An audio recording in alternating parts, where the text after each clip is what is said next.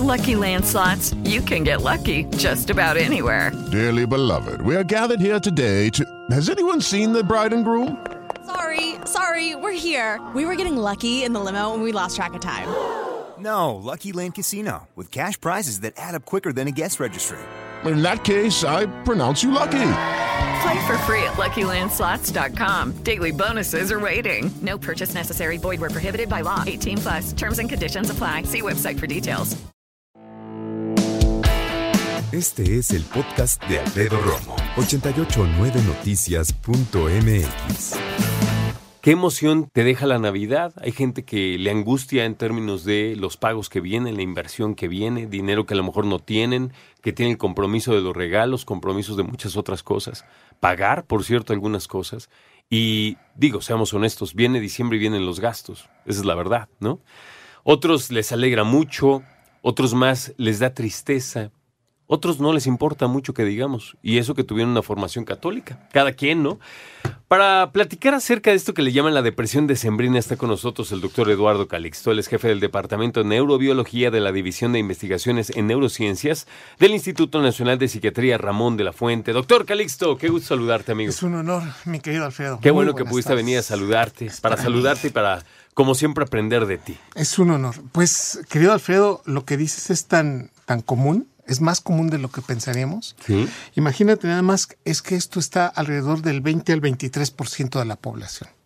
Es decir, que de 10, dos personas están entrando en esta etapa y tengo que decirlo abiertamente, a diferencia del proceso que tenemos ah, en, en, digamos, de, de manera eh, natural en- en- o, o desde el punto de vista de la salud mental, que nos puede limitar a lo largo del año, en diciembre tenemos un factor que se adiciona.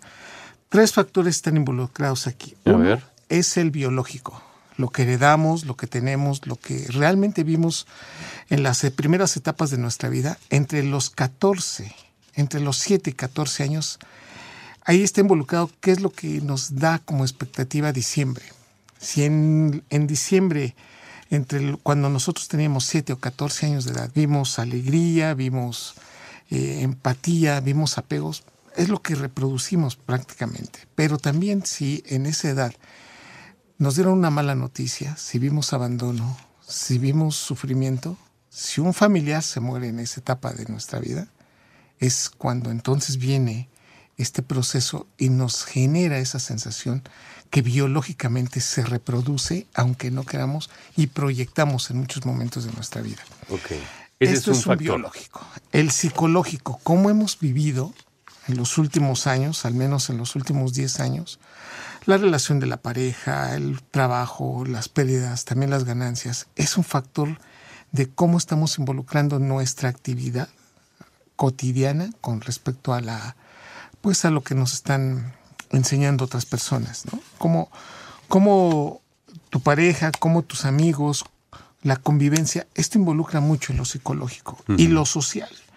Cómo en la comunidad en donde estamos, este proceso también puede retroalimentar y tener entre la sinergia o también al mismo tiempo generar cambios eh, de manera eh, efectiva en nuestra interacción interpersonal. Te voy a poner un ejemplo. Si A ti te invitan, si tú llegas a la comunidad y te dicen, oye, vente, pásate con nosotros, si, si eres eh, bien visto, si, si, si, si te dan ese abrazo cotidiano, lo social influye muchísimo en los cambios neuroquímicos que pueden producirse en tu cerebro.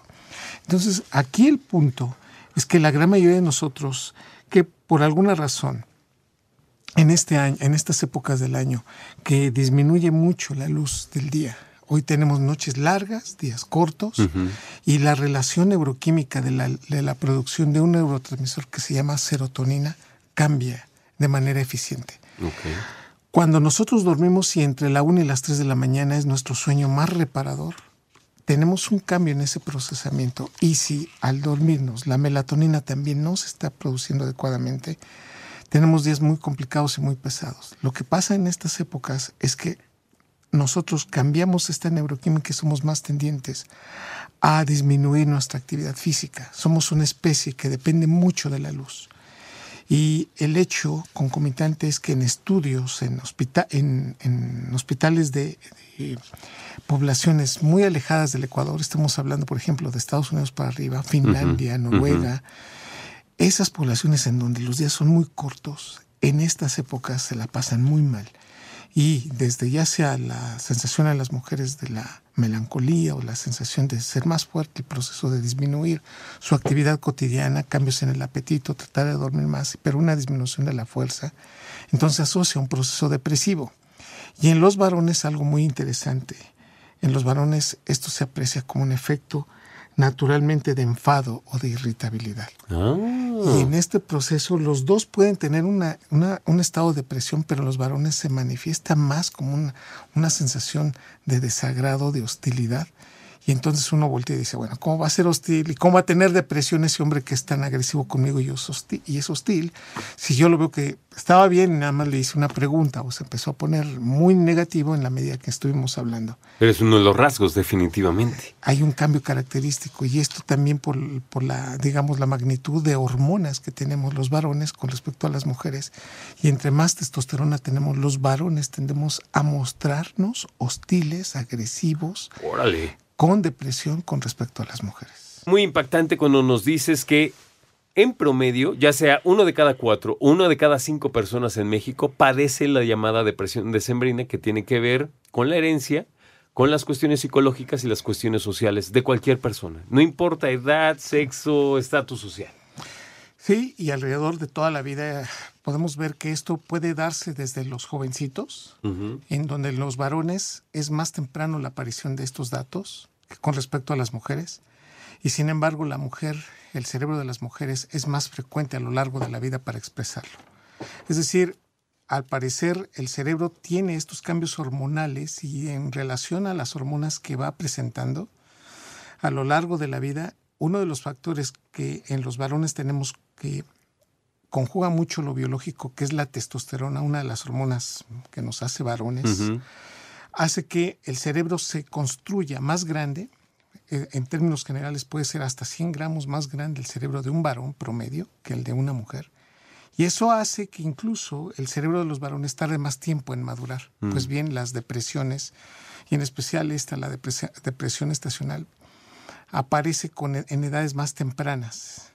Y en relación a las mujeres, eh, ellas que maduran a edades más tempranas, el proceso es muy fuerte, pero habrá que hacer el análisis que las hormonas le dan una protección selectiva y no obstante a esto, después de la menopausia es cuando el proceso pareciera ser que es muchísimo más fuerte en ellas, O sea, después del climaterio le pega más la depresión a las mujeres. a las mujeres. Y en este contexto entonces estamos viendo que hay una evolución ontogenética del ser humano Ajá. que depende de qué cerebro estamos hablando, de un hombre o de una mujer. Normalmente los varones, en términos generales, solemos en esta situación aislarnos.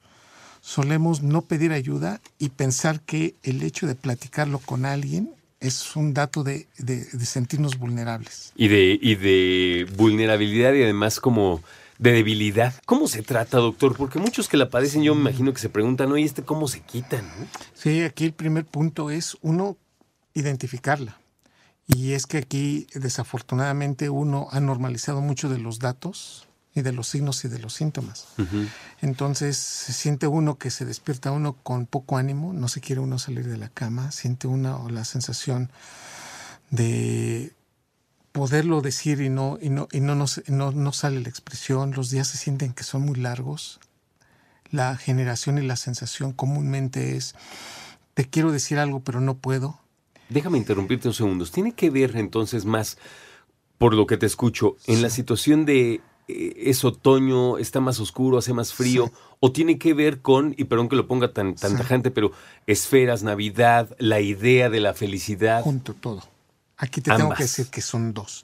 Y la tercera que tú dijiste al principio, que es muy característica, la sensación de cambiar un ciclo, empezar otro y empezar a tener que el evento de no saberse adaptar a lo que todavía persiste, a los pagos de deudas, a la sensación de no, no reiniciar ciclos o no sentir que se inician ciclos adecuadamente. O sea, tu mente espera que haya borrón y cuenta nueva y nunca llega.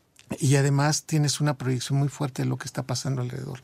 Yo reitero con esta situación de cómo lo vivimos en las primeras etapas de nuestra vida, ahí te quedan muchos aspectos y el razonamiento a nivel cerebral es fundamental. La parte que interpreta emociones se llama giro del cíngulo. Esta parte del cerebro es la que entonces interpreta que todos estamos contentos y si bien la, la, la emoción que más rápido se contagia es la risa, o sea, tú puedes estarte riendo, y si hay buena salud mental, te ríes. No sabes de qué te se están riendo los demás, pero tú te ríes, te contagias.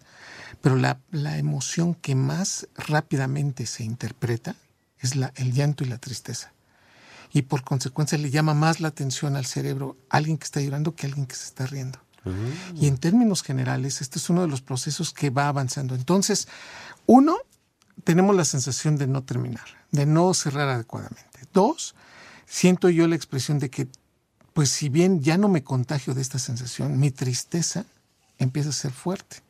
Y aquí el punto es que cuando la depresión está en un miembro de la familia, no solamente se enferma ese miembro, se enferman todos, de una magnitud mayor o menor.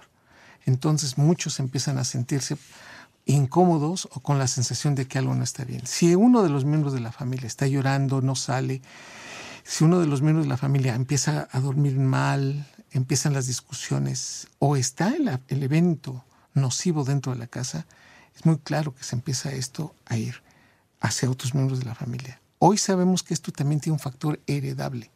Esto no, no apareció de la noche a la mañana. Si uno revisa y la pregunta a todos nuestros amigos que en este momento nos están escuchando es, ¿tienen este padecimiento? Recuerde que en casa, ya sea en la familia o con los tíos o con los abuelos, venía este proceso que de una o de mayor forma se veía y que no lo supimos ver o que lo ocultábamos.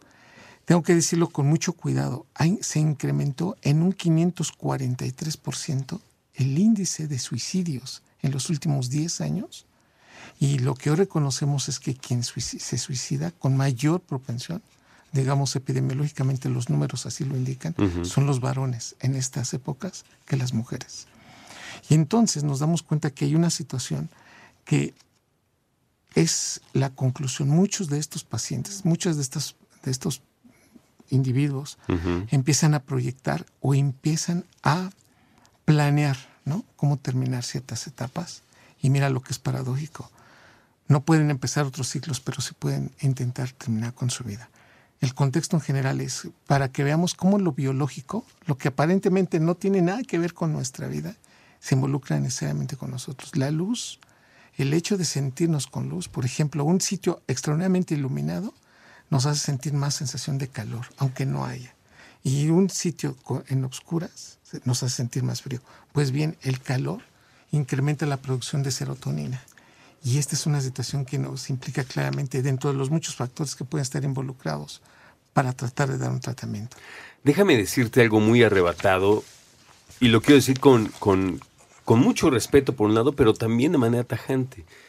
Entiendo perfectamente lo que me dices del cerebro, la luz, etcétera, pero no, no, no exageramos los mexicanos. México, por lo menos en la ciudad, no tenemos un clima tan arrebatado como para comportarnos de una manera tan extrema. Entendido en eso, mi querido Alfredo, la respuesta sería tenemos muchos factores que nos han dañado demasiado el hecho de tener en las etapas entre los 7 y 14 años abandonos, mentiras, agresiones, son lo que implican claramente que nuestro cerebro, cuando ya somos adultos, reinterpretamos o interpretamos emociones que no eran así. Entonces, hechos o detonantes que tú dices, bueno, ¿por qué te enganchaste? ¿Por qué lo hiciste? ¿O qué, ¿O qué te puso tan mal? Es toda una proyección de un evento que sucedió hace mucho tiempo y que muchos, incluso los involucrados, ya hasta lo olvidaron volteas y le dices, ¿te acuerdas cuando a esa edad me rompiste, no? Tal vez el libro que a mí me, encantaba, o no me dejaste ir y, por, y además me, regañaste y me humillaste, o me golpeaste enfrente de mis amigos. Entonces uno voltea y, y, hace la reacción de, oye, pero, pero ya te pedí disculpas de eso. Ese, ese hecho fundamental genera un cambio en la regularización de la red neuronal, en donde ahora la interpretación es, no me gusta esta etapa porque me recuerda esa etapa, ese proceso. y entonces es toda una sinergia que dentro de lo biológico y lo social hay una retroalimentación importante. Escucha a Alfredo Romo donde quieras, cuando quieras el podcast de Alfredo Romo en 889noticias.mx.